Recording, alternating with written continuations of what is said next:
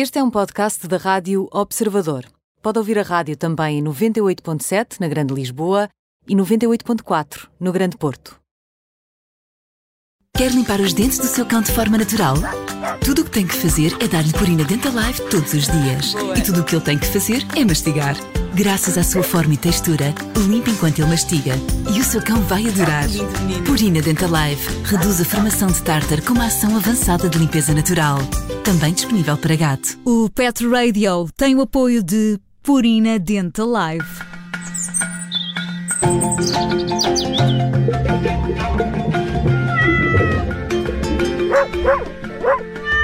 Está connosco o médico veterinário Nuno Paixão, aliás, como é habitual. Nuno, bem-vindo.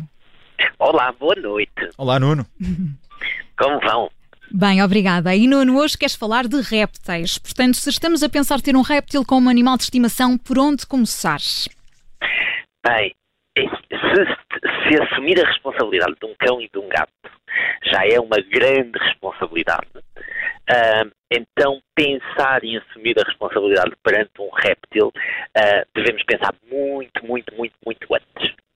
Uh, nós, é mais fácil para nós uh, lidarmos, tratarmos, cuidarmos de um mamífero que está mais próximo de nós, de um, de um animal domesticado. É? Portanto, os cães e os gatos já, eles próprios já estão habituados a nós, o que já é uma grande vantagem nestas relações. Uh, quando, quando começamos a falar, e, e, para o mal e para o bem, uh, cada vez mais está alargado este conceito de animal de, de estimação. Uh, e, e, há pessoas que gostam de ser, de ser exóticos, gostam de ser diferentes. Uh, e, e, por um lado até pode ser algo legítimo e louvável, e já vamos ver porquê, mas por outro lado também temos que ter o cuidado porque podemos estar a contribuir para coisas muito mais neste mundo. Uh, ou seja, o adquirir um réptil, temos que pensar bem, primeiro, que tipo de réptil é que a gente vai adquirir, Uh, se vamos adquirir ou se vamos adotar, porque são, serão ambientes diferentes. Uh, por outro lado, temos que pensar seriamente se uh, temos condições para ter esse, esse réptil.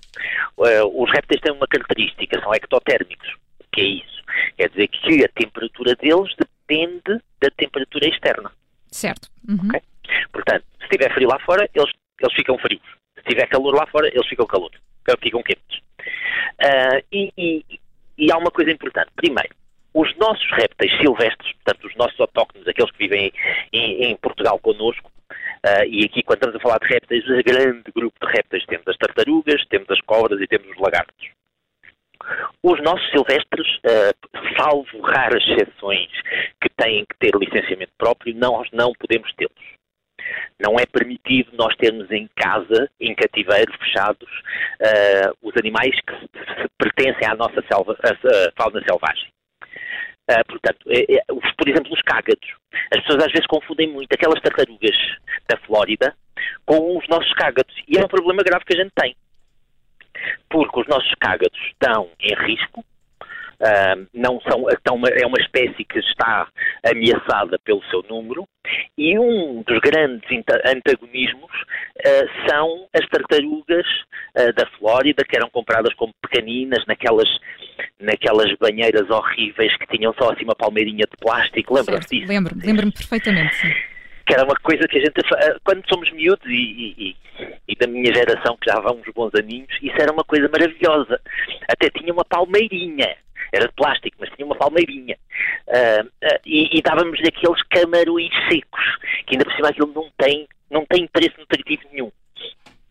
E, mas isto continuou. E o que é que acontece hoje em dia? Temos muitas destas tartarugas que são libertadas nos lagos, nos jardins, e elas são competidoras, elas são agressivas, elas, elas uh, antagonizam os nossos cágados, por exemplo. Certo, são abandonadas e, portanto, acabam por entrar aqui em conflito com as espécies que já existem. Portanto, primeiro a gente tem que ter certeza de que uh, não estamos a financiar uh, o tráfico ilegal de espécies exóticas, uh, que isso infelizmente é, é, a terceira maior, maior movimentação de dinheiro ilegal.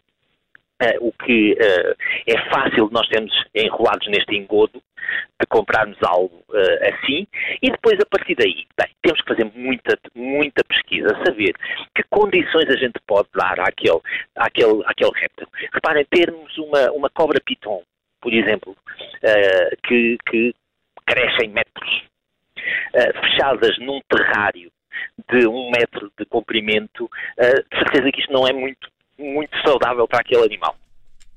Temos que saber a alimentação, temos que saber muita, muita coisa, como é o ambiente, como é que nós podemos fazer com que eles se tornem mais, uh, mais uh, ambientados. E há uma coisa aqui importante, não são animais domésticos, portanto, nem sempre, e eu não digo que não haja alguns, alguns lagartos, principalmente lagartos, aqueles, os, os barbudos, por exemplo, uh, alguns que possam ter alguma relação mais uh, emocional com os humanos, Uh, mas não podemos esperar que sejam animais para a gente fazer festinhas. Uh, portanto, as expectativas que nós temos têm que ser muito bem controladas e nós temos que ver muito bem o que é que queremos. Se temos condições para isso, se aquele animal vai ser minimamente feliz connosco. Minimamente. Porque uh, só amor e carinho não chega. Estamos a falar de uh, animais, muitos deles uh, selvagens, não é? Que vivem em realidades, em contextos, em uh, situações climatéricas, tudo isso muito diferentes Sim. daquilo que podem encontrar numa habitação, num, por exemplo, num T0 ou num T1 ou eventualmente num T6 em qualquer lugar do país chamado Portugal. Dúvida, sem dúvida. Nós, isto há uma tendência de termos os exóticos, portanto vamos acabar por ir buscar alguns ou que vêm da África ou que vêm de, da Oceania ou, ou que vêm de, uh, do, da América do Norte, o que seja, e, e, o ambiente não é o mesmo. Mas também aqui há uma coisa também. Podem-me dizer assim, ah, mas hoje em dia a, meio, a maioria destes animais já são criados em cativeiro. Uh, não foram retirados porque ser retirados, isso para mim seria impensável, andarmos a retirá-los da, da, da, natureza para virem para a nossa casa, uh, hoje em dia não é, não é compreensível que isso possa acontecer. Uh, são criados, bem, coitados, se calhar não tiveram, não tiveram a experiência de viver no, meio, no meio ambiente, no seu, no seu habitat. Já para não falarmos de todas as questões relacionadas com as autorizações, etc. Exatamente.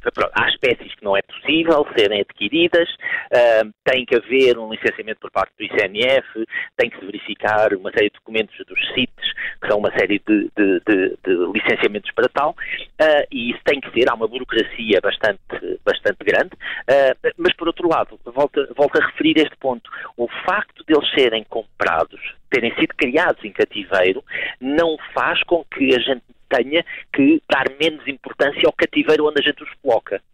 Portanto, eh, às vezes são animais que ocupam muito mais espaço do que um cão. Porque se nós tivermos que ter um terrário para uma, uma cobra grande, terá que ser um terrário mesmo muito grande para ela ter boas condições. Uh, se eu tiver um cão de 30 quilos, se calhar ele fica melhor no, num T1 porque eu vou passeá-lo à rua, porque eu vou correr com ele para a praia, porque, uh, e ainda não se costuma andar a correr na praia com cobras de estimação. Uhum, nunca vi também. Portanto... Bem que houve, há uma história muito interessante no Algarve que uma senhora andava a passear um elefante na praia. Uh... Ok. Mas pronto, isso eu conto essa história. É outra história, sim, sim. Portanto, a informação é, é, a chave, pensar muito bem antes de, de ter um animal destes, ter tudo em consideração, a questão da alimentação, a questão também da temperatura, uh, foi, foi um detalhe muito, muito importante. Nuno, Voltamos a falar na próxima semana, como é habitual, em mais um episódio do Pet Radio. O Nuno Paixão é médico veterinário e junta-se todas as semanas à Rádio Observadores. Obrigada, Nuno. Até lá. Obrigado. Até para a semana. Adeus, Obrigada.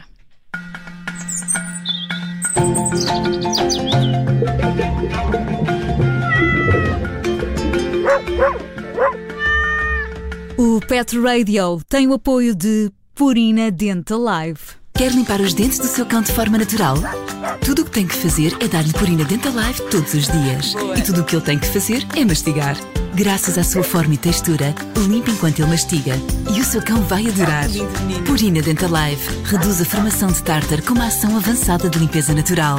Também disponível para gato.